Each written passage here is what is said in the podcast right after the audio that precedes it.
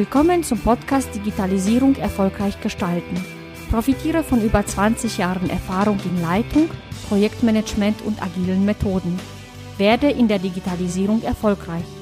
Hier ist ein Digitalisierer aus Leidenschaft, André Klaassen.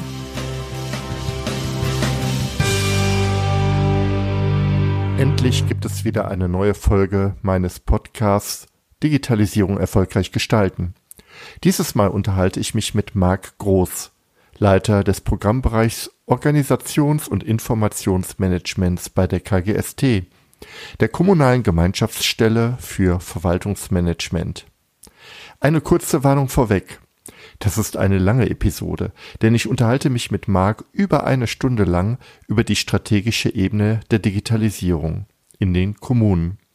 Wir beginnen unsere Gesprächsreise mit den Mythen und den Leuchtturmprojekten, dann streifen wir das unvermeidliche Thema OZG und nehmen Kurs auf die Bedeutung von Innovation, Services und der richtigen Form von Projektarbeit. Wir holen die Bürger und Unternehmen gemeinsam an den Tisch der Entscheider und schließlich findet die Episode ihren krönenden Abschluss mit den drei Tipps, die Marc Groß für die Digitalverantwortlichen hat. Falls du also irgendeinen Bezug zur Digitalisierung in der Kommune hast, dann wird das eine wunderbare Folge für dich sein. Jede Minute ist wertvoll. Und nun geht es auch schon los. Viel Spaß. Ja, hallo Marc. Ich freue mich sehr, dass du heute zu Gast bei mir bist in unserem oder meinem kleinen virtuellen Studio. Und das Thema ist ja heute Digitalisierungsstrategien für Kommunen von den Mythen und Leuchttürmen zur digitalen Kommune. Aber bevor wir einsteigen, stell dich doch kurz einmal vor, wer bist du, was machst du und was treibt dich eigentlich an? Ja, das mache ich gerne, André. Erstmal herzlichen Dank für die Einladung. Es hat mich sehr gefreut, mit dir über das Thema heute zu diskutieren. Mein Name hast du schon angekündigt. Ich leite in der KGST den Programmbereich Organisationsmanagement und Informationsmanagement und verantworte dort in meiner Position sozusagen die Vision und die Strategie eines zukunftsfähigen Organisations- und Informationsmanagement in Kommunen. Mein persönlicher Schwerpunkt liegt auf den Wandel der Kommunen, der durch die Digitalisierung hervorgerufen wird. Und mit meinem Team haben wir so eine gemeinsame Passion. Das ist sozusagen das kommunale Organisationsmanagement und Informationsmanagement weiter zu professionalisieren und die digitale Kommune der Zukunft zu gestalten. Also das genau, was die Aufgabe unserer Mitglieder auch ist, Kommunen zukunftfähig zu gestalten unter den ganzen Herausforderungen, denen Kommunen ausgesetzt sind, wie Fachkräftemangel, gesellschaftlicher Wandel, knappe finanzielle Ressourcen und vieles mehr. Und dabei decken wir ein relativ breites Spektrum ab das beginnt von den klassischen Basics sozusagen der Vereinfachung der Verwaltung. Das geht über Kosten des Arbeitsplatzes, über Tools wie Vernetzungsplattformen, KGC Connect ist so ein Beispiel, bis hin wirklich zu Konzepten, zu Strategieentwicklung und zu wirkungsorientierter Steuerung ein Riesenportfolio, sag ich jetzt mal, so aus meiner Sicht. Wir picken uns heute ein paar Rosinen aus diesem ganzen Themenbereich raus. Unter anderem auch das Thema digitale Strategie und Kommunen. Wir hatten uns im Vorfeld ja ein wenig unterhalten und da haben wir, sind wir gestartet bei dem Thema Leuchttürme. Ich fange einfach mal damit an. Was fällt dir denn ein bei dem Thema Leuchtturm? Und wie ist so deine Meinung? Ja, Leuchttürme äh, sind äh, eine, ist eine spannende, spannende Diskussion tatsächlich. Ich glaube, bei Leuchttürmen fällt mir immer direkt das Thema Förderprogramme ein.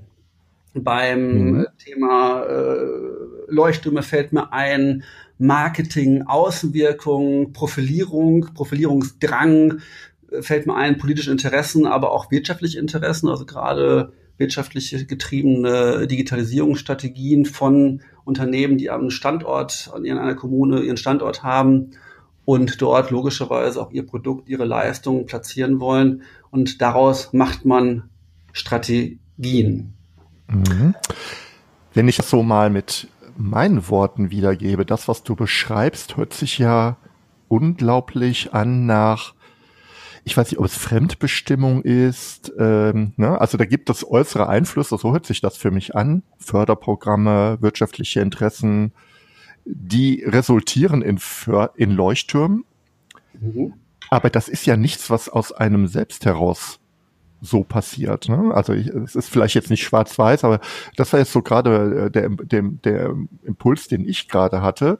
Wenn ich doch souverän agiere, auch als Kommune, dann setze ich doch eigentlich meine eigenen Ziele und baue dann meine Leuchttürme. Aber es scheint auch irgendwie fremdbestimmt zu sein.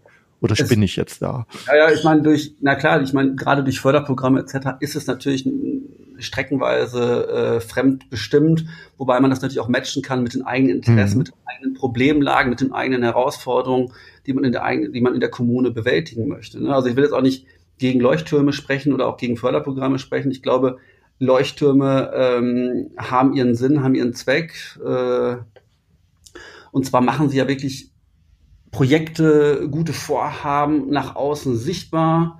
Sie äh, mhm. äh, machen auch Ansprechpartner sichtbar, sie geben Orientierung, sie machen Mut und sie wecken natürlich aber auch äh, in der eigenen Gemeinde, aber auch mit, mit Blick auf die interkommunale Zusammenarbeit, wecken sie natürlich auch politische Interessen, die man auch ab und zu braucht, um dann viel, viel größer mhm. in eine Digitalisierung, Strategie einzutauchen. Das Problem ist nur, dass äh, meiner Ansicht nach, unserer Ansicht der KGST, oft äh, Leuchttürme falsch interpretiert sind. Ne? Wie gesagt, sie sollen ja quasi auf andere Bereiche, auf andere Kommunen oder sogar auf mhm. Regionen ausstrahlen. Das heißt, einmal pilotiert, soll man aus diesen Fehlern lernen, es soll eine Blaupause entstehen, entwickelt werden, die dann individuell auf andere Kommunen übertragen werden kann, mhm. um quasi nicht den gleichen Prozess nochmal zu zu durchlaufen. Aber meiner Ansicht nach scheitern viele, gerade dieser Leuchttürme, einmal aufgrund dieser fehlenden Fehlerkultur oder sagen wir fehlenden Lernkultur und dass man so individuelles Vorgehen, was man in einer Kommune hat, zu einem bestimmten Pilotbereich quasi aber nicht abstrahiert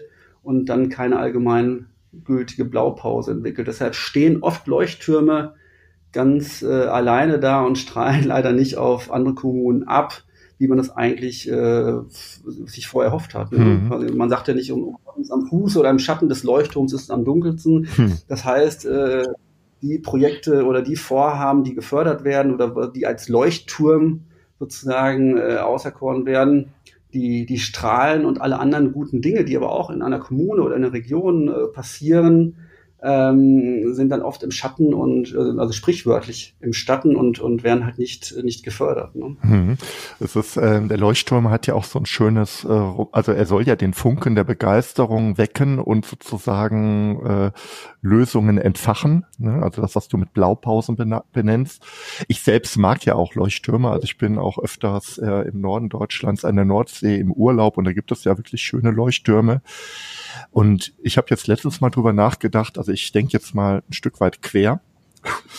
ähm, wie sieht's denn heute aus mit den Leuchttürmen? Was, welche Bedeutung haben die denn in der maritimen Realität? Und da merkt man, also Leuchttürme gibt es weiter noch, sie werden benötigt, aber sie sind nichts anderes als, ähm, ja, ich sag mal Plan B, wenn das, was wirklich richtig hilft, ausfällt. Und das ist heute das GPS. Das heißt, in der, in der, in der äh, Seefahrt haben wir einen Service, der richtig gut funktioniert und der, der einen Mehrwert bietet. Und die Idee, dass man also an jeder Küste irgendwie ganz viele Leuchttürme baut, ähm, ist tatsächlich etwas, was gar nicht mehr so, so, so richtig ähm, gemacht wird. Also ich muss jetzt irgendwie so ein bisschen daran denken, Leuchtturm, und Nachhaltigkeit. Ne? Und äh, also auch da hat ja. sich ja vieles verändert. Und ähm, auf das Thema Service komme ich vielleicht gleich noch zu sprechen. Ich mag nämlich den Gedanken von digitalen Services. So. Aber, aber was du sagst, mhm. ist ja super spannend tatsächlich. Das heißt, das heißt, wir brauchen eigentlich eine andere Art von Leuchttürmen. Entweder müssen wir sie kleiner bauen, mhm. damit sie nicht so viel Schatten werfen tatsächlich. Ne? Das heißt aber auch, wir müssen äh, deutlich agiler vorangehen. Man braucht Umsetzungsschleifen, man braucht mehr Partizipation und einen deutlichen stärkeren Fokus auf die interkommunale Zusammenarbeit. Oder man muss ganz weggehen von den Leuchtturm, was du gerade sagtest, und braucht andere Instrumente, andere GPS-Instrumente, woran man sich tatsächlich orientieren kann. Ja, dieses GPS, wenn ich das jetzt mal auf die kommunale Sicht übertrage, ein Leuchtturm ist ganz oft was Regionales. Ja, also auch in der Realität ist ja ein Leuchtturm wirklich irgendwo in Beton gegossen, irgendwo steht der und leuchtet dort. Und wie du sagst, einen Leuchtturm baue ich tatsächlich oft, durch welche Umstände auch immer, gerne über ein Förderprogramm, wirklich bei mir in der Kommune auf. Das GPS ist aber eine auch wenn es jetzt von den Amerikanern kommt, es gibt ja auch ein europäisches Gegenstück, das Galileo-Projekt, ist ja eigentlich etwas, was ähm, international funktioniert. Das ist ein Service, den jeder nutzen kann.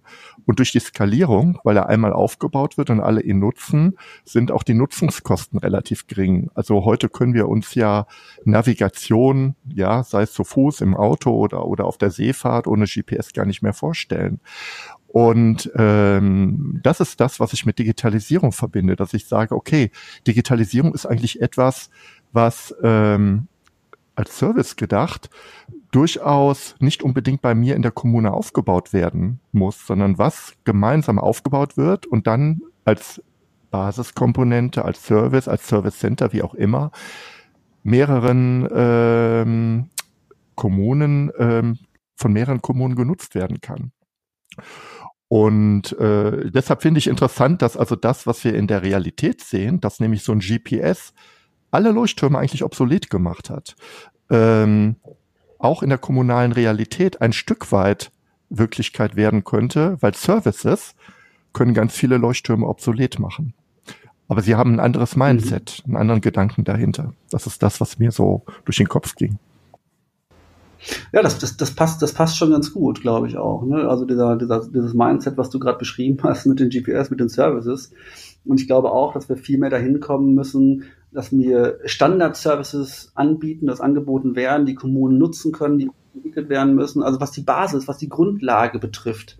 Und er darüber hinaus, was sozusagen das Individuelle einer Kommune ausmacht in, in bestimmten Bereichen, da muss man selber noch mal ran, ne? quasi als, als Kommune aber auf die, auf die Grundlagen müssen, müssen wir zurückgreifen können. So, dann würde ich einfach mal einsteigen mit dem Thema Strategie. Äh, was ist denn überhaupt eine Strategie, Marc? Ich überfall dich ein wenig. ja, das, ja, das, äh, Strategie ist immer, äh, ist, ist, eine, ist, ist eine riesig spannende Diskussion tatsächlich, was man unter Strategie versteht. Also für uns ist sozusagen äh, der, die Strategie der, der Weg zu einem Ziel, was man sich gesetzt hat. Wobei man auch da sagen muss, dass es da unterschiedliche Interpretationen gibt und auch die Experten darüber streiten, ob das Ziel, was am Ende steht, schon von vornherein vorgegeben werden muss oder ob das auch Bestandteil der Strategie, des mhm. Strategieprozesses mhm. sein kann. Und äh, da glaube ich halt, dass wir mittlerweile in so einer komplexen, äh, durch die Digitalisierung in einer so komplexen, vielschichtigen Welt leben, dass man sagen muss, ja, äh, vielleicht müssen wir weniger von Zielen reden, sondern einfach von Zielbildern und das Zielbild, was entsteht, auch im, im Kontext der Digitalisierung, das Zielbild einer, einer Kommune, einer örtlichen, wie sie örtlich ausgestaltet wird, wird mit Digitalisierung, muss dann sozusagen Teil des Strategieentwicklungsprozesses auch sein und mit allen Akteuren aus der örtlichen Gemeinschaft, mit Bürgern, mit Unternehmen, mit, mit Vereinen, Verbänden, tatsächlich mit Politik diskutiert und gemeinsam entwickelt werden und auch gemeinsam, dann, um dann auch gemeinsam zu schauen, wo, wo liegen eigentlich unsere Probleme, unsere Herausforderungen, ganz speziell in, in unserer Stadt, in unserer Gemeinde, in unserem Kreis, um sie dann mit Digitalisierung anzugehen. Das ist eine, eine interessante Aussage. Also gerade jetzt, äh, wo du gesagt hast, also ich teile erstmal, also die Meinung, äh, erstens, äh, es gibt sehr, sehr viele äh, Definitionen von Strategien, aber ich glaube, das gängige Bild ist tatsächlich äh, der Weg zu einem Ziel. Und mhm. ähm, du sagst, also so verstehe ich das jedenfalls, so ein Zielbild, das ist jetzt nicht unbedingt eine Liste von smarten, exakten Zielen, die man direkt auf dem Tisch hat, sondern das ist etwas, was, was sich entwickeln muss. Ich würde sagen, ich weiß nicht, ob du dieser These zustimmst, wenn ich kein richtig klares Zielbild habe, dann werde ich Probleme haben, eine Strategie zu entwickeln, die nachher auch umgesetzt wird. Siehst du das auch so? Das sehe ich ähnlich. Also ein Zielbild braucht man schon. Die Frage ist nur, diese Entwicklung des Zielbildes, ob sie Bestandteil der Strategie ist. Mhm. Weil, weil man ja die Frage stellen, wer gibt dieses Zielbild vor? Mhm. Gebe ich das als Verwaltung vor? Gebe ich das als, als Politik vor, als Verwaltungsspitze vor? Oder ist das eine Aufgabe, wo man sagt, okay, es geht, Digitalisierung durchdringt alle Lebensbereiche, ähm, alle Arbeitsbereiche, überall äh, findet ähm, Digitalisierung Anwendung sozusagen. Also muss ich es auch mit allen Akteuren eigentlich diskutieren, um wirklich ein, ja, um ein nachhaltiges Zielbild auch, auch zu entwickeln, wo möglichst viele auch mitgehen hinterher. Mhm. Muss ich vielleicht tatsächlich ähm, bei diesem Zielbild vorher eine Entscheidung treffen, was ich beackere? Also wenn ich jetzt mal auf eine Kommune schaue, dann gibt es ja grob gesagt drei Themenbereiche, über die man reden kann. Das eine ist äh, der, der Themenbereich äh, Stadtgesellschaft und äh, ich sage jetzt mal Region, also der Blick so nach außen. Das zweite Thema ist ähm, E-Government und Infrastruktur, ja. Und der dritte Bereich wäre ja äh, Digitalisierung nach innen. Ist das, äh, äh, ich weiß nicht, wie geht ihr mit diesen Fragestellungen um oder, oder habt ihr ähnliche oder andere äh, äh, Differenzierungen?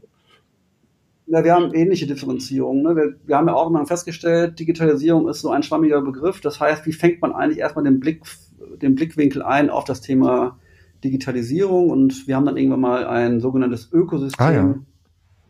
der Digitalisierung entwickelt und haben gesagt, es gibt da mehrere Facetten. Einmal ist der, also der kleinste Bereich ist die Verwaltungsdigitalisierung, wo dann auch Themen wie äh, E-Government, OZG etc. drunter fallen. Wenn man ein bisschen weiter geht, kann man schon so den Konzernkommune betrachten. Geht man noch einen Schritt weiter, sind wir in der örtlichen Gemeinschaft, also in der Stadt, Kreisgesellschaft etc. Geht man darüber hinaus, sind wir in der Region und da kann man es ja noch weiter skalieren. Ne? Dann sind wir auf Landesebene, auf Bundesebene und wenn man das möchte, dann noch quasi auf, auf europäischer Ebene, wo man einfach Digitalisierung betrachten muss sozusagen. Und da ist auch hinter zu schauen, worauf lege ich eigentlich meinen Schwerpunkt, mhm. wobei man auch mal gucken muss, wie weit man das selber beeinflussen kann.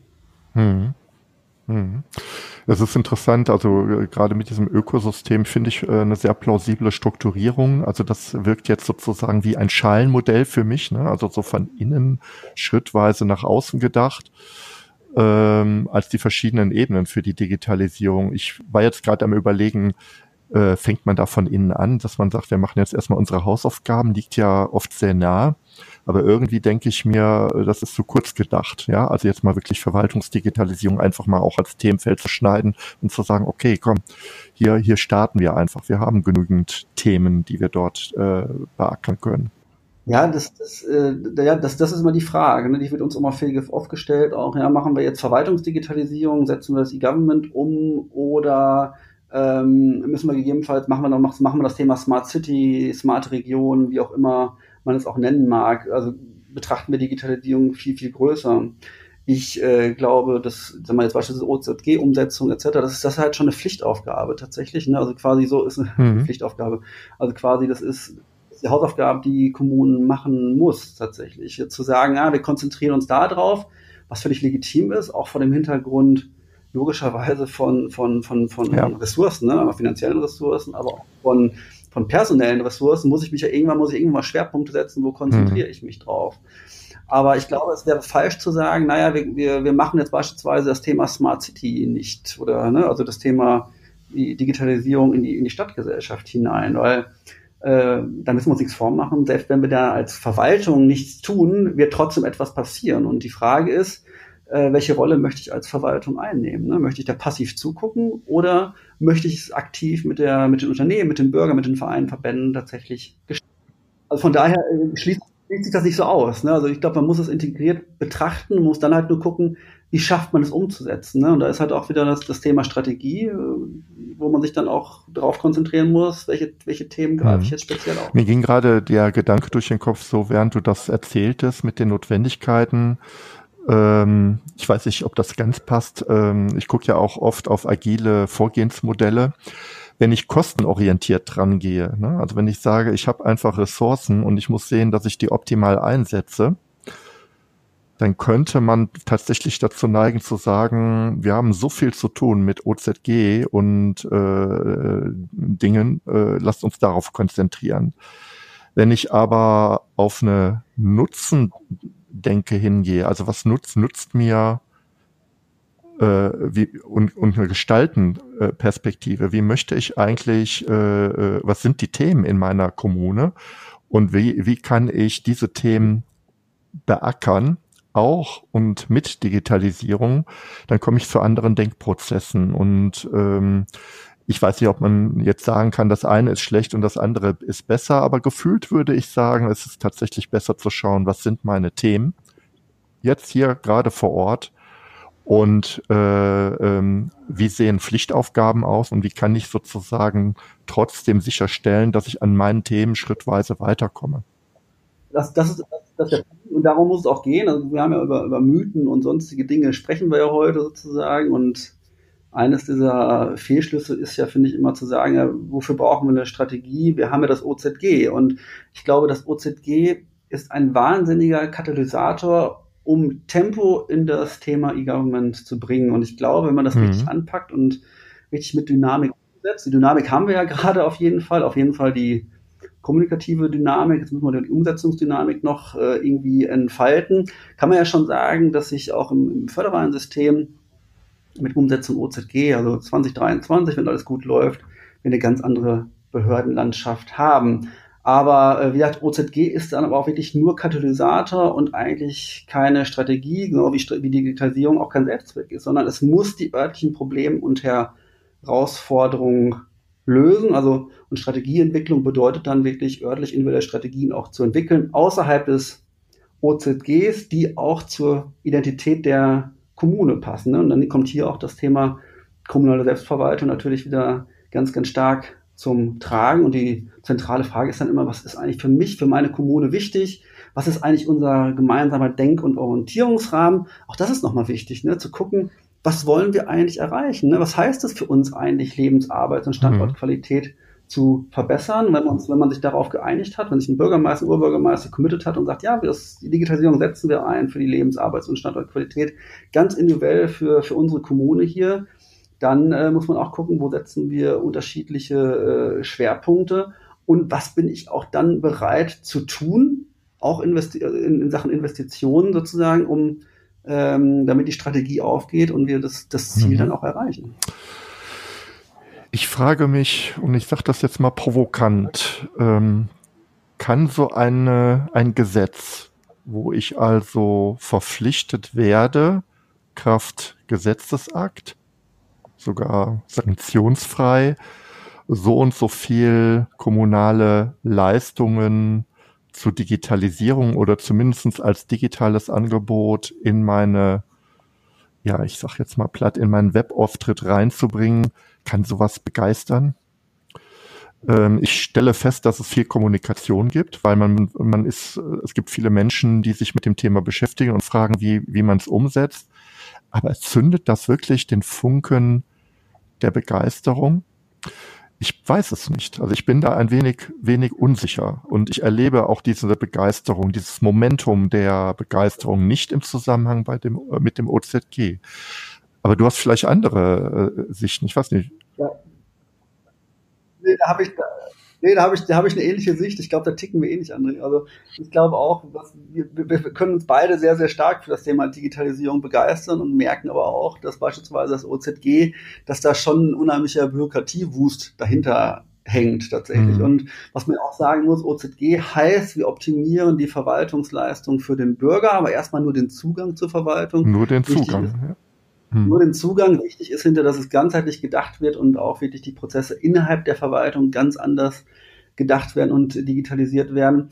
Aber man, ich glaube, man muss sich auch nichts vormachen, äh, so identitätsstiftend und äh, daraus ent, ent, ent, entfachen ja Emotionen, sind Verwaltungsleistungen ja auch nicht, muss man ganz ehrlich sagen. Dass die Verwaltungsleistung an sich ist ja nicht die, die, die, die alltägliche Lebenswirklichkeit der Menschen sozusagen, sondern die findet in anderen Bereichen statt, wo Digitalisierung ne, zum Tragen kommt. Ne? Ob das das Thema Mobilität ist, ob das Thema Kultur ist, etc. Das ist doch eher Lebenswirklichkeit. Und wenn man da mhm. natürlich anpacken kann und da digitalisieren kann, glaube ich, entfacht das deutlich mehr Emotionen und deutlich mehr Begeisterung. Aber um diese Ressourcen freizusetzen, auch mit dem, vor dem Hintergrund, ich habe vorhin schon gesagt, einmal Fachkräftemangel, demografische Entwicklung, muss ich ja auf einer Seite irgendwo Freiräume schaffen. Und die Freiräume, um da auch hineingehen zu können, um da gute Qualität, gute Verbesserungen äh, hervorbringen zu können im, im Kontext der Digitalisierung, muss ich halt aber auch meine Verwaltungsprozesse irgendwie anders organisieren und optimieren.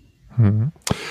Also du sagst, ähm, ich bin da noch nicht ganz bei dir, aber schon ein bisschen mehr. Du sagst, äh, eigentlich ist OZG cool, weil der wahre Benefit ist überhaupt nicht, dass ich jetzt online äh, meine Geburtsurkunde beantragen kann. Der wahre Benefit ist, dass ich Freiräume schaffe für qualitative Arbeit und rauskomme aus sozusagen Tätigkeiten, die, die personalintensiv sind, wo man ohnehin schauen muss, äh, wie wir die weiter bewirtschaften und letztendlich äh, die Menschen, die ich habe äh, und auch die Ressourcen und die Möglichkeiten einer Verwaltung eben für die Themen einzusetzen, die Begeisterung äh, hervorheben. Genau, also das, das ist, aber ich, ich glaube, es ist beides. Ne? Ich glaube, ja. es ist äh, zum einen, wo ich sage, ja, es, es schafft Freiräume, wo jetzt Standardtätigkeiten noch manuell durchgeführt werden. Aber es schafft natürlich auch ein, äh, eine andere Art von, von, von Bürgerservice, ein besseres Gefühl bei den Bürgern, wenn ich logischerweise die, die Komplexität eines Antragsprozesses nicht mehr selber tragen muss, sondern die Komplexität mhm. beispielsweise beim Beantragen von Kindergeld, äh, mhm. Elterngeld, wie auch immer tatsächlich auf die Kommune verlagert wird tatsächlich. Wobei man sagen muss, ja, entfacht das, entfacht das äh, Emotionen, das, das weiß ich nicht auf, auf Bürgerseite. Äh, heute vielleicht noch, weil man sagt, ja, man ist es nicht anders gewohnt, äh, man ist es halt viel bürokratischer gewohnt, aber eigentlich muss doch dieser einfache Verwaltungsprozess der Standard sein. Hm. Hm. Erleben also ich sage jetzt mal, äh, okay, äh, Verwaltung holt auf und wird sozusagen ein Stück weit digitaler, wird vielleicht noch nicht wie Amazon, aber kommt schon mal äh, deutlich aus dem Papierzeitalter raus und geht einen Schritt weiter. Aber die andere Idee, die du geäußert hast, fand ich spannend zu sagen, dass der, der, der ein, äh, zumindest ein wichtiger Kerngedanke bei der Umsetzung des OZG sollte auch sein, die Verwaltung fitter zu machen, damit eben die anderen Themen bearbeitet werden können. Aber erleben, erleben wir das so, dass das OZG eine Entlastung sein könnte oder wird das nicht als on top äh, betrachtet? Ich muss jetzt zusätzlich zu den Dingen, die ohnehin schon sehr aufwendig zu bewirtschaften sind, auch noch die digitalen Angebote machen. Also so eine, so eine so ein, noch wieder etwas, was mehr getan werden muss. Nochmal ein Happen drauf. Wird das nicht als Belastung gesehen? Ja, ich, ich glaube schon, dass es als Belastung gesehen wird, aber so sind halt auch Veränderungsprozesse. Also wenn ich Veränderungsprozesse anstoße, haben sie erstmal oftmals auf jeden Fall äh, muss ich muss ich investieren und ich muss Zeit investieren, um hinter eine Verbesserung herbeizuführen. Mhm. Und das wird der das wird der spannende Punkt sein. Auch beim OZG meinen wir es wirklich ernst oder ist es Makulatur? Wenn es Makulatur ist, dann haben wir hinterher, ich sag mal ein bisschen überspitzt, dann haben wir schöne PDFs, die auf, ja. der, auf den Homepage der, der Kommunen bereitgestellt werden. Aber wir haben keinen signifikanten äh, Erfolgssprung, ne? Kein, mhm. gehen keinen signifikanten Schritt in eine moderne Verwaltung. Das heißt, wenn wir das OZG jetzt wirklich nutzen, auch über die Digitallabore, auch in der Kooperation äh, zwischen Bund, Land und Kommunen, wobei man auch sagen muss, auch da muss es Bund und Land natürlich ernst meinen, ne, mit den Kommunen und sie wirklich mit, mit ins Boot holen und mit, mit ihnen zusammen diskutieren und die, die Sachen zu verbessern, dann haben wir schon eine Chance, tatsächlich die Behördenlandschaft ganz anders aufzustellen und zwar nicht lokal, sondern tatsächlich im föderalen mhm. System, ne, dass wirklich die Daten äh, ganz anders fließen können und dass wir einen ganz, ganz anderen Service äh, bereitstellen, wie wir es auch immer aus anderen Ländern kennen. Wir bedienen ja immer gerne, was weiß ich, Dänemark, Estland und zeigen damit den Finger drauf und sagen, die machen das so toll. Ja, aber äh, die haben auch an entscheidenden Stellen tatsächlich was, was verändert. Ne? Und äh, um da diesen, diesen Innovationsschub auch im, im, im Bereich des Services zu haben. Ja, bei Estland hatte ich vor einigen Wochen einen sehr ähm, interessanten Vortrag bei der Firma Zipgate in Düsseldorf ge gehört. Zipgate ist bei uns in der Region bekannt für innovat als innovatives Unternehmen. Und da fand ich interessant, dass also die entscheidenden Impulse in Estland, die haben ja auch einen sehr politischen Hintergrund, ähm, dass auch sehr viel ausprobiert wurde. Ja, also wir machen jetzt einfach Dinge, aber mit der hohen Ernsthaftigkeit. Also wenn jetzt ein Konzept sozusagen dort umgesetzt wurde, meinetwegen auch das digitale Bürgerbüro, dann ist man tatsächlich, das fand ich interessant, dann ist man vor Ort in die, in, in die Kommunen gefahren um denen beizubringen und zu erläutern, wie das Ganze zu funktioniert. Also wirklich, also den Menschen, ja, also wirklich den Menschen vor Ort wurde mit digitalen Terminals gezeigt, wie künftig die, die Dinge äh, bearbeitet werden. Also das fand ich interessant, dass also ähm, eine, eine sehr hohe Konsequenz dahinter war. Und wenn ich jetzt auf uns schaue, ähm, da, dann finde ich den äh, Gedanken sehr interessant, dass in Estland eins sehr klar war. Wir machen nicht sowohl als auch.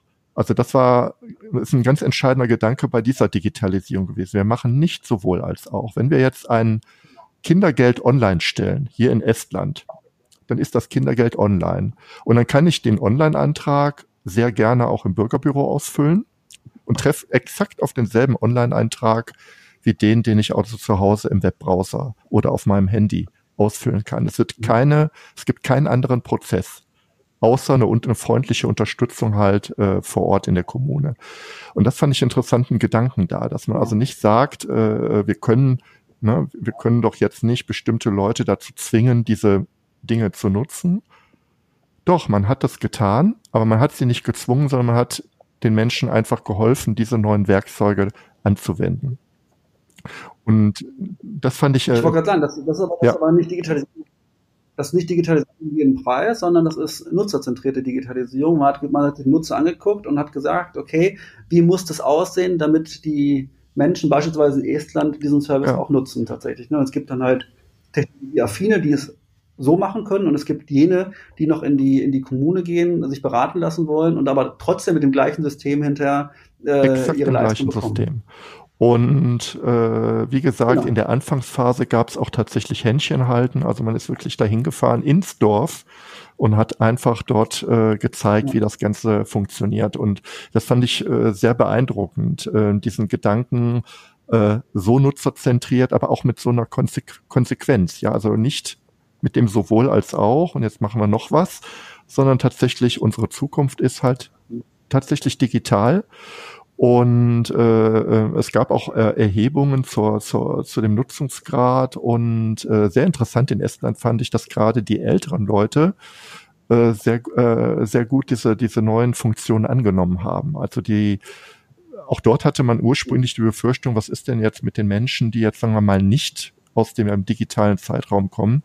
Äh, in der Tat äh, ähm, ist die Nutzungsquote über alle Altersstufen hinweg identisch hoch. Und das fand ich äh, sehr, sehr, sehr interessant, weil ja dieser Mythos, das ist ja auch ein Mythos bei der Digitalstrategie, äh, das funktioniert nur bei den digital Nativen, aber, aber äh, die Leute, die halt das nicht sind, die haben Probleme.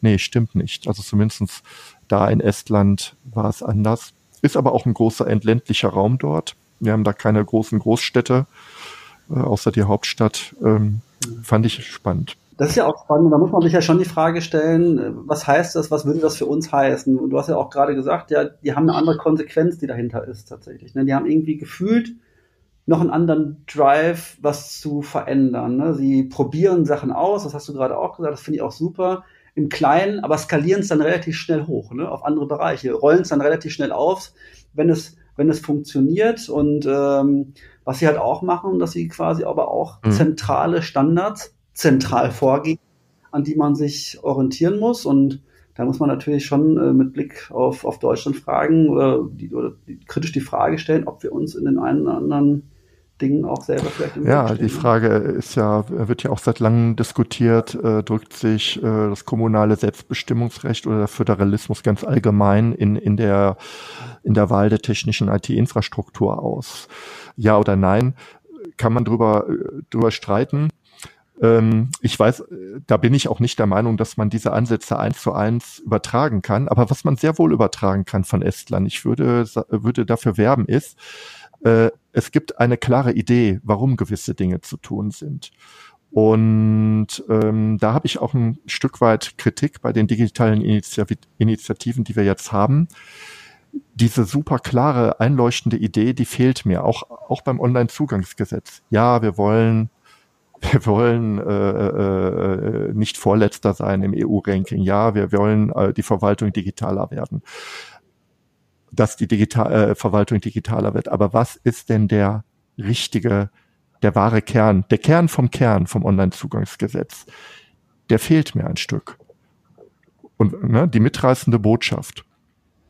Und natürlich hast du recht, dass du sagst, sie können Verwaltungsleistungen können per se nicht mitreißend sein. Aber ich glaube, äh, äh,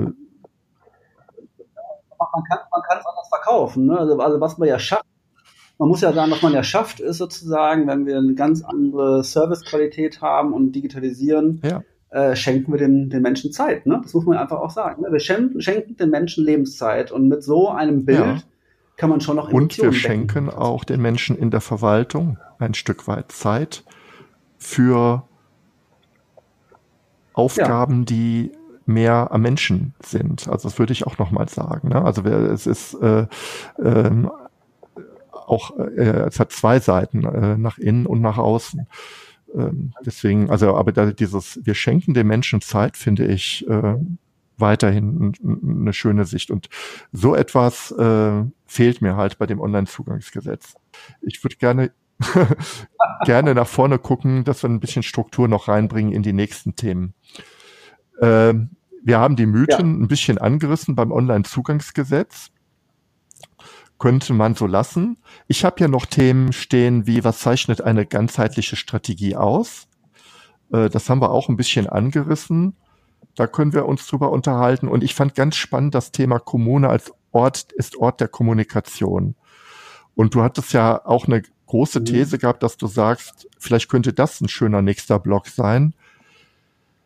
Ich brauche eigentlich eine digitale Strategie, um Gestaltungshoheit zu behalten. Denn sonst springen mir Facebook, Wirtschaft und, und wer auch immer mhm. da rein und schaffen Fakten. Ja, das stimmt. Also ich, ich glaube, äh, es, es braucht, also wir, wir diskutieren unheimlich viel Digitalisierung auf dieser technologischen Ebene. Ne? Das ist ja auch, äh, finde ich auch beim OZG, auch wenn wir über, wenn wir über Nutzerzentrierung und Co. mittlerweile sehr, sehr intensiv und wie, das ist auch wichtig, dass wir darüber diskutieren, aber trotzdem verfallen wir immer in technologische Umsetzung. Ich glaube, was wichtig ist auch, was am Anfang mal bei dir anklang, wir müssen das ein bisschen entkoppeln auch vom, vom IT-Bereich sozusagen. Eine Digitalisierung hat Klar ist es ist Technologie dahinter, aber es hat wenig mit Technologie zu, zu, äh, zu tun. Wir, wir müssen viel, viel mehr so einen ganzheitlichen Blick einnehmen. Da ist die Technologie schlichtweg die Grundlage für viele andere Sachen. Im Kern steht der Service, die Dienstleistungsebene für die, für die Bürgerinnen und Bürger, aber auch für die, für die Mitarbeiter in Kombination mit der Transformation wirklich von, von Prozessen. Dann gibt's, was man im Blick halten muss, ist, ist dann aber auch noch so eine, so eine Strukturebene. Was brauche ich eigentlich in, in Zukunft für, für neue Rollen in der Verwaltung? Mittlerweile sind sie gar nicht mehr so neu. Ja, den, den, den Digitalisierungsverantwortlichen, den CDO oder die digitalen Lotsen, die dafür sorgen, dass Digitalisierung halt nicht nur ein Expertenthema, sondern vor allem geht es darum, im Kern geht es darum, eine Transformation, wenn man das jetzt, den Begriff jetzt auch nochmal bemüht, tatsächlich eine Transformation, eine digitale Transformation auf Service- und Dienstleistungsebene und auf Prozessebene herbeizuführen. Das bedeutet aber auch, dass äh, man eine Transformation auf Strukturebene braucht, beispielsweise in dem man über neue Rollen in der, in der Kommune diskutiert, ne, über die Rolle beispielsweise des Digitalisierungsverantwortlichen, des CDO oder auch die, über die Rollen oder die Rolle der digitale Lotsen, um es eben Digitalisierung nicht, wie wir den, den Fehler ja früher gemacht haben beim, beim Thema E-Government, als Expertenstrategie zu betrachten, sondern zu schauen, wie kriegen wir wirklich Digitalisierung in die Fläche, so mit dem Zukunftsbild, dass alle Akteure der, der örtlichen Gemeinschaft, ob das die Verwaltung ist oder außerhalb der Verwaltung ist, Digitalisierung mitdenken. Und dann geht es natürlich auch darum, um eine Transformation auf Kommunikationsebene. Ne? Welche Mittel setze ich ein, um zu kommunizieren, um Menschen äh, partizipieren zu lassen? Und wie muss auch äh, eine Transformation auf Strategie- und Kulturebene erfolgen? Dieses, dieses Bündel macht sozusagen eine ganzheitliche Strategie aus und ich glaube, wir, wir legen oft den Fokus entweder auf den IT-Bereich oder auf den, auf den Prozessbereich. Und entscheidend ist sozusagen bei einer Strategie zu sagen, wir justieren diese einzelnen Elemente aus und je nachdem, welche Richtung man geht, muss man alle Elemente tatsächlich mit, mit anpassen und äh, gerade den, den Kulturbereich und den Strategiebereich auch logischerweise immer anpassen und mitziehen. Der Digitalisierungsbeauftragte, der CDO oder Chief Digital Officer, hat die Aufgabe, Digitalisierung auf jeder Ebene mitzudenken. Vielleicht sagst du noch mal zwei, drei Rolle, äh, Entschuldigung, zwei, drei Sätze zu dem Bild dieser Rolle aus Sicht der KGST oder äh, aus deiner Sicht. Das finde ich nochmal spannend. Was ist der? Was macht der? Wie legitimiert der sich? Ja, du hast ja schon den Digitalisierungsbeauftragten, hast du genannt, da läuft es mir mal kalten Rücken runter weil Beauftragte sind immer sozusagen, die mit irgendwas beauftragt worden sind, auch wenn sie oft keine Lust haben. Also mir geht's immer, uns geht es darum, dass wir sagen, ja, das ist der Digitalisierungsverantwortliche, der trägt die Verantwortung für die Gestaltung der Digitalisierung in einer Kommune. Das ist der CDO. Es ist der, für uns sozusagen das Gesicht der Digitalisierung, mit aber einem ganz, ganz starken Fokus, gar nicht so sehr nach innen in die Verwaltung, sondern tatsächlich einem ganz, ganz starken Fokus in die örtliche Gemeinschaft. Und mit seiner Digitalisierungsexpertise berät er die Hauptverwaltungsbeamten, also Bürgermeister, Bürgermeisterin, Oberbürgermeister, Oberbürgermeister, Landrätin etc. in Fragen zur Digitalisierung. Das kann hinsichtlich der digitalen Agenda oder auch zu Stakeholdern in bestimmten Fragen sein.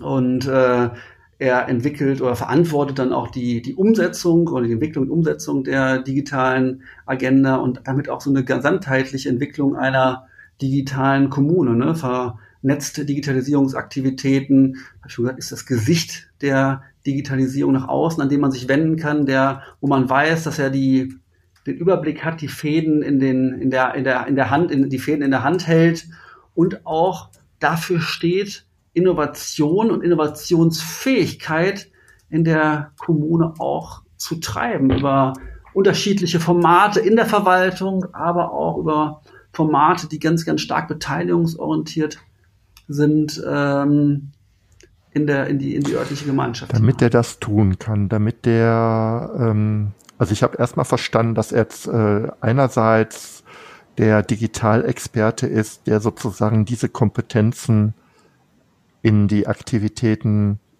der, der, der Kommune, also äh, beispielsweise, also bei den Hauptbeamten im Verwaltungsvorstand, dass er die einbringt. Das andere ist äh, genau. Innovationsfähigkeit ähm, ähm, zu behalten, bedeutet ja, dass ich auch Raum und Kraft für Innovationsfähigkeit habe. Ähm, was wäre für dich ein gutes Beispiel dafür? Wie kann man sowas gestalten? Also auch vor dem Hintergrund, äh, am Ende reden wir hier auch um Geld und um Ressourcen. Und wie sieht das aus?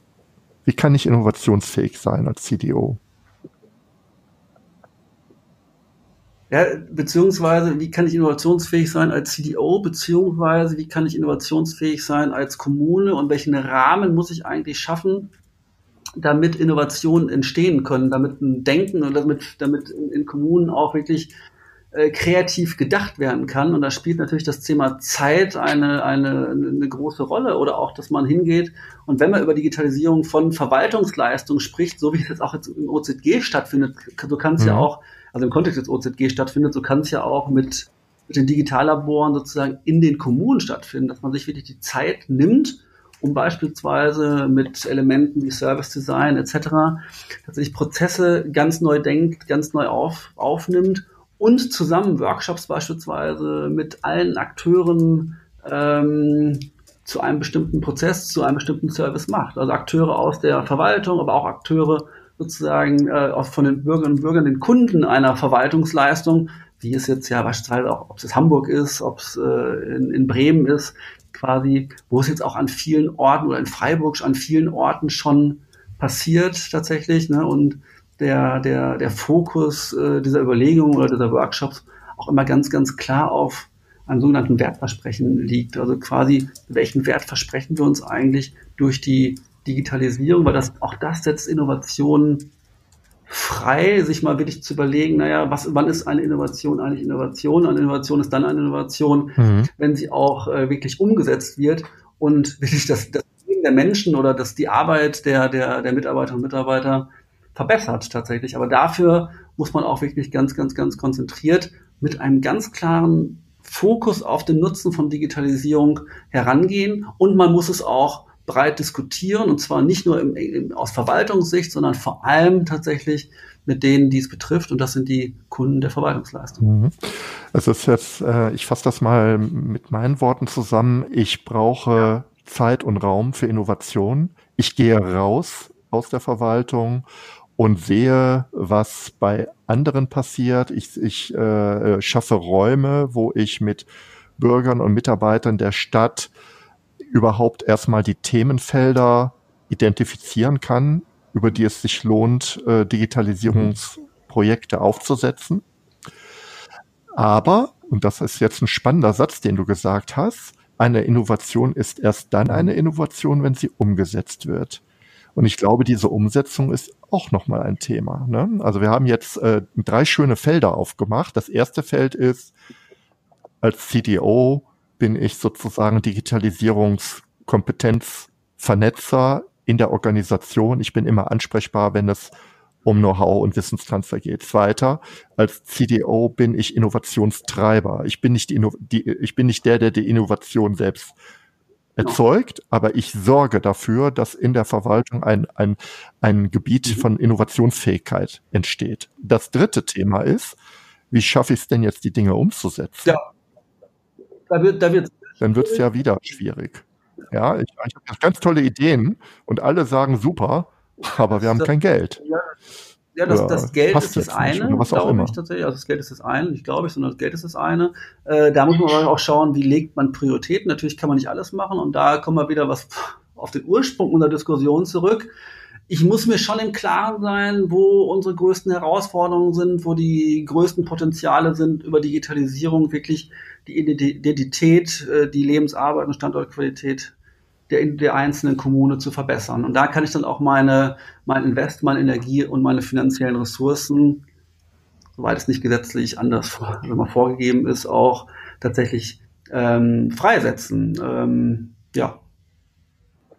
Auf der anderen Seite, also auf der anderen Seite muss man natürlich sagen, was aber auch fehlt, das ist nicht nur das, die finanziellen Ressourcen, also was wir beobachten, ist halt auch ein großes Manko äh, bei der Umsetzung von Digitalisierungsprojekten im Wissen, um das Wissen von Projektmanagement Basics tatsächlich. Wie setze ich denn eigentlich Projekte, Projekte um, ne, tatsächlich? Und äh, wie führe ich sie zum Erfolg? Und dann kann man auch darüber reden, naja, ähm, da geht es um die, die Basics, mal auch des Wasserfallmodells. Die Frage ist, kommt man mit den klassischen Methoden des Projektmanagements eigentlich im digitalen Zeitalter, also da, wo wo wir eine hohe Komplexität auch haben bei der, bei der Umsetzung, wo wir es ja in vielen Projekten haben, damit überhaupt weiter oder braucht es denn auch Fähigkeiten in agilen Vorgehensweisen, wobei man auch da sagen muss, ja, da, da braucht es immer noch ein bisschen mehr Mut, beispielsweise auch auf mhm. Verwaltungsseite, ähm, auf dieses Wagnis einzulassen, agil vorzugehen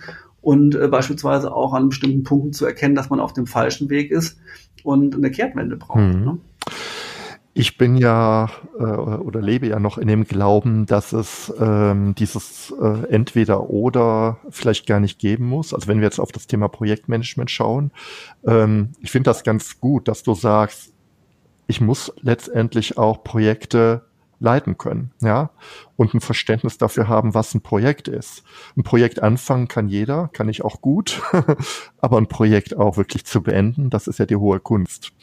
Und ähm, bei dem Thema klassische Methoden oder agile Methoden glaube ich, ähm, wir brauchen tatsächlich, ist meine persönliche Sicht, ich glaube, wir brauchen bei der Digitalisierung beides. Klassische Methoden haben unglaubliche Vorteile in der Kommune, weil ich bediene auch die Strukturen, die es da gibt. Ja, also ganz klasse. Ich habe einen klaren Projektauftrag, ich habe ein klares Gremium, äh, in dem ich äh, agiere. Ich habe äh, Berichtswesen, die ich auch nutzen kann. Also da kann ich ja unglaublich drauf aufsetzen. Agile Methoden sind überhaupt kein ja. Widerspruch. Die sagen ja nur eines. Ich muss regelmäßig Feedback holen, damit ich weiß, wo mein Projekt steht. Genau. Und auf dieses Feedback reagieren. Auch indem ich mein Projektziel anpasse, auch indem ich den Projektplan anpasse. Mehr sagt ja Agilität nicht. Und ich glaube, äh, ja, ja da tun sich ja viele schon sehr, sehr schwer. Und ich glaube, was du sagst, ist, das, das ist ja richtig. Aber deshalb glaube ich auch, oder plädieren wir dafür auch zu sagen, man darf das Thema Agilität auch wirklich okay. nicht zu dogmatisch sehen, tatsächlich. Ganz fatal, ich glaube, glaube ich. Da muss man, ja, man muss, man muss schon eine große Portion Gelassenheit haben und sagen, es, es geht nicht um Agilität, es geht auch nicht um klassische Methoden des Projektmanagements, sondern es geht halt darum, möglichst ja. gut ein Ziel zu erreichen. Und da muss ich die Methoden einsetzen, die mir am besten helfen. Und da glaube ich halt auch, dass man, dass gerade äh, die, die klassischen Methoden besser noch zur Verwaltung passen, aber die äh, agilen Methoden tatsächlich noch einen ganz anderen Charme haben, um bessere Ergebnisse ja. zu erzielen. Ne? Die müssen wahrscheinlich nicht erstmal wirtschaftlicher sein, ne? aber die Wirtschaftlichkeit errechnet sich ja hinterher daran auch, wie wird beispielsweise ein Service oder wie wird eine mhm. Leistung hinter genutzt. Ne? Und daran muss man auch Projekte muss man auch Projekte messen. Und von daher muss man sie miteinander verzahnen. Die klassischen Methoden des Projektmanagements mit den agilen Methoden des Projektmanagements. Und ich habe den Eindruck, manchmal am Anfang macht Agilität schon mhm. deutlich mehr Sinn, weil man dann auch deutlich Orientierung braucht. Und äh, ähm, aber je mehr man sozusagen äh, zum Projektergebnis oder Projektende kommt, was auch manchmal so ein Ende ist. Ne? Ich meine, wenn ich jetzt eine, ein, so ein Portal, ein kommunales Portal aufbaue, nein, da ist man ja nie nein. am Ende, ne? Sozusagen. Da arbeitet man immer dran. Das ist ein kontrollierlicher Prozess dann auch, ne? Das ist ja nur die Frage. Ne? Aber quasi, aber je mehr ich sozusagen zu einem Projektende komme, je klarer mein Ziel wird, desto mehr kann ich mich auch da logischerweise dann auch an den, an den klassischen äh, Methoden orientieren, was aber nicht heißen soll und nicht heißen darf, dass ich dann äh, die Kommunikation ja, schleife. Und äh, das ist ein wichtiger Punkt. Ich glaube, da das ist fast schon ein getrennter Podcast wert. Äh, äh, wie steuere ich eigentlich sinnvoll Digitalprojekte? Und für mich sind agile Methoden tatsächlich ein Angebot, ähm, Feedbackschleifen und Kommunikationsqualität zu erhöhen. Aber ein ganz wichtiger Punkt ist der, den du gesagt hast. hast äh, woran messe ich eigentlich den Erfolg des Projektes? Und äh, da bin ich tatsächlich auch ein Stück weit mehr bei den agilen Methoden. Der Erfolg des Projektes kann nicht sein, äh, dass ich ihn messe in, in Planerfüllung und, und, und, und Budgets, sondern ich muss die, die qualitativen Ziele erreicht haben. Das heißt, der Nutzen muss sich eingestellt haben. Ich kenne Firmen, die haben eine große SAP-Einführung gemacht und am Ende haben die Leute weiter mit Excel gearbeitet. Das Projekt war trotzdem ein Riesenerfolg, weil es in Zeit und Budget gelaufen ist. Das, äh, das ist natürlich. aber so, so rechnen wir ja manchmal. Also rechnen wir manchmal und das Ding ist ja tatsächlich bei den, gerade bei den agilen Vorgehensweise, die Transaktionskosten, die Kommunikationskosten oder, oder der Aufwand, der ist ja schon höher, mhm. logischerweise, ne? Aber auch mit der, mit der Gewähr, hinter einen deutlichen besseren Nutzen zu generieren, tatsächlich. Ne? Und von daher, das ist aber auch, wir sprechen über Mindset, ne? Also auch das ist ein Mindset. Auch da brauchen ja. wir ein anderes Denken, tatsächlich. Wir brauchen das Denken nutzen und nicht äh, in, in, in Kosten äh, hm. der Projektdurchlaufzeit. Ich glaube, das ist ein ganz entscheidender Punkt jetzt. Ne? Und, und das ist wirklich ein qualitativer Wandel. Aber ohne diesen Mindset-Shift äh, würde ich auch sagen, nämlich den der konsequenten Nutzenorientierung, wird man schwer haben bei, bei Digitalprojekten, ja, weil äh, das äh, wird ein Problem werden. Und das zweite Ding, ich selbst komme ja aus der Software, das kann ich leider auch bestätigen sobald ich irgendwie mit Software arbeite, äh, habe ich kein Projektende, sondern Software ist immer ein lebendes Gebilde, weil Software am Ende ja nichts anderes ist als das Wissen einer Organisation in Code gegossen. Und das Wissen verändert sich schlichtweg. Gesetze verändern sich schlichtweg. Ähm, Vorgehensmodelle verändern sich und die Software verändert sich natürlich dementsprechend auch. Und insofern muss ich mir immer Gedanken machen, wie geht es nach dem Projektende weiter. Und äh, das heißt eigentlich, dass ich auch hier mit Denken in Services, und das ist ja das, was du ja auch sagst, wenn ich nicht in Projekten denke, sondern sage, am Ende geht es um Services, die Nutzen generieren. Sei es für den Bürger, sei es für politische Vorhaben, sei es für die Mitarbeiter. Aber wenn ich mir das vor Augen halte, dann habe ich etwas, was länger läuft ne? wo ich äh, auch über einen längeren Zeitraum drüber nachdenke. Ein Projekt kann ein guter Einstieg sein.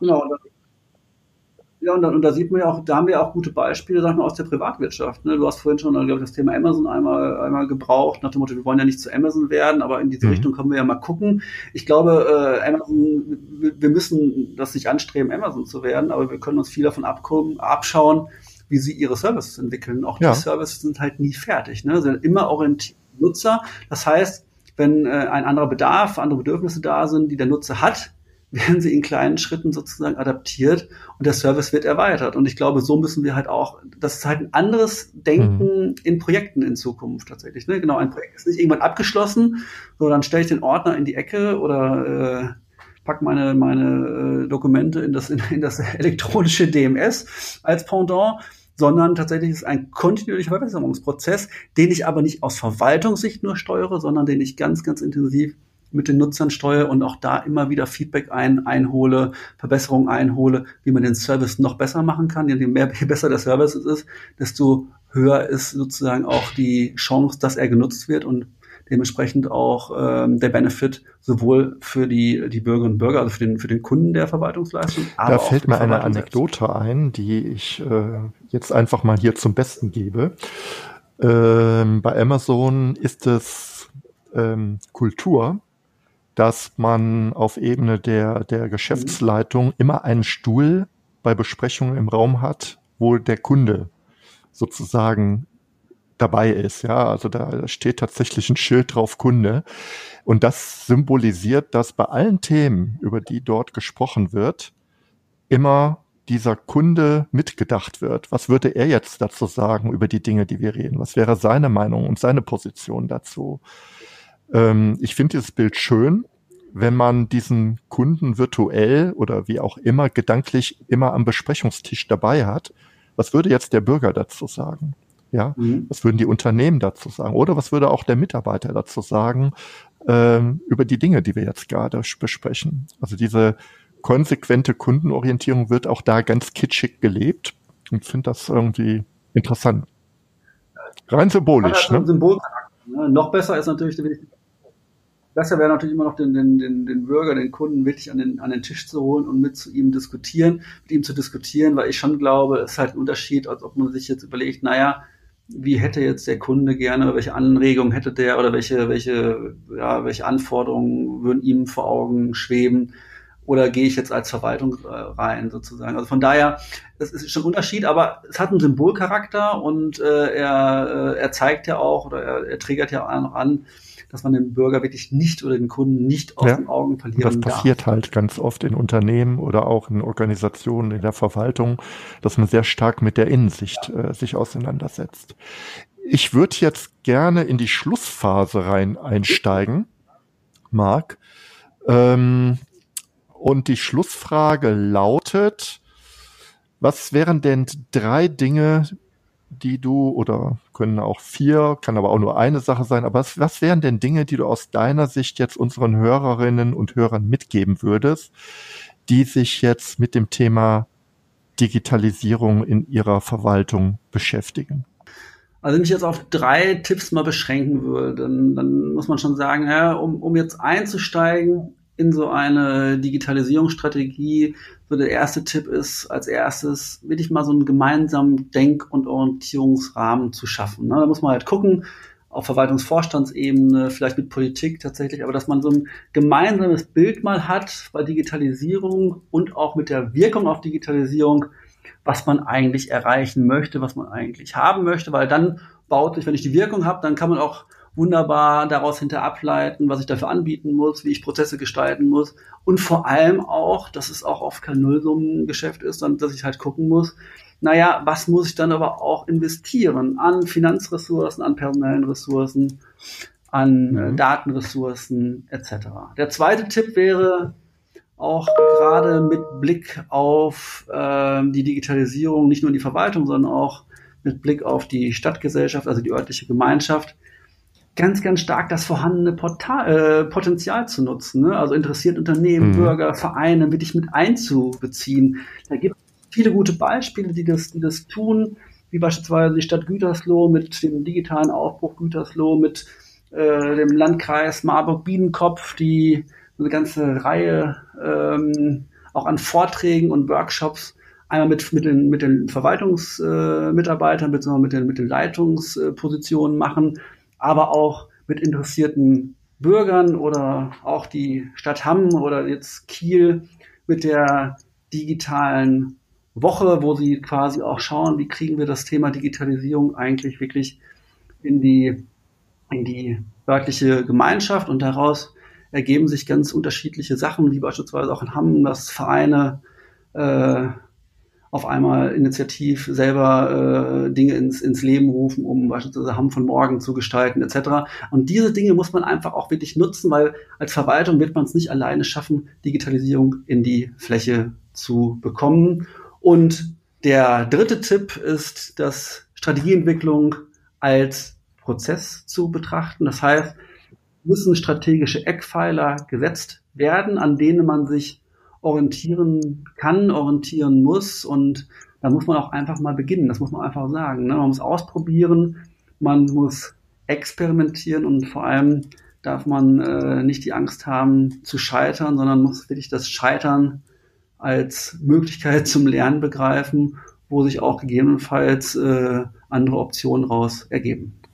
Ja, danke für diese ähm, wirklich guten Tipps. Ich finde gerade den letzten nochmal interessant, weil er auch, ein, äh, auch für mich eine gute Botschaft hat. Also du sagst, Strategieentwicklung ist kein Prozess, ähm, äh, äh, ist ein Prozess, also keine Sache, die ich einmal mache und, und, und dann war es das und, und, und, sondern ein Prozess hat ja auch den Vorteil, dass ich mich schrittweise diesem Thema immer weiter nähern kann. Und ähm, selbst die ersten kleinen Schritte sind schon äh, äh, sehr wertvoll und sehr zielführend. Und wenn ich halt lerne, ja, dann mache ich halt äh, die nächsten Schritte ein Stück weit anders. Also so würde ich das äh, äh, aus meiner Sicht auch nochmal ähm, ergänzen. Ne? Ja, und allem darf man, man darf sich halt nicht, äh, ja. nicht entmutigen lassen. Ne? Also man muss wirklich klein anfangen und wenn man Workshops macht, wenn man Barcamps macht, wie auch immer, in der Kommune und am Anfang nur 20 Leute da sind, ja, dann arbeitet man mit den 20, die Interesse haben, ne? die das sind die Willigen, die wollen und da braucht man wirklich einen langen Atem und äh, man muss immer wieder das Schwungrad drehen, damit es größer wird und das haben ja andere Kommunen, wie beispielsweise die Stadt Mörs auch gezeigt beim Thema Open Data ja. äh, mit den Hackdays, die veranstalten. Ja, die sind auch ganz klein angefangen und mittlerweile ist es ein fester Jahresbestandteil, wo wirklich viele, viele Menschen aus ganz Deutschland hinkommen und äh, das Thema angehen. Und genau so muss es funktionieren. Das heißt, man braucht schon aber auch bei allen Themen, äh, bei allen Dingen, die das Thema Digitalisierung angeht, braucht man schon einen langen Atem und vielleicht auch mal ein.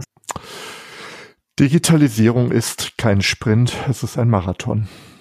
So kann man das, so können wir beide das, glaube ich, zusammenfassen und auf den Punkt bringen.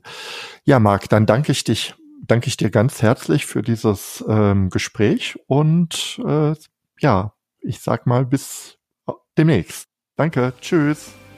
Vielen Dank, dass du mir zugehört hast. Hole dir meine wöchentlichen Digitalisierungstipps und trage dich ein unter andreklassen.de Digitalisierung. Einmal pro Woche schicke ich dir meine besten Tipps zu, die dir ganz konkret helfen, die Digitalisierung erfolgreich zu gestalten. Ich wünsche dir einen schönen Tag. Dein André Klaassen.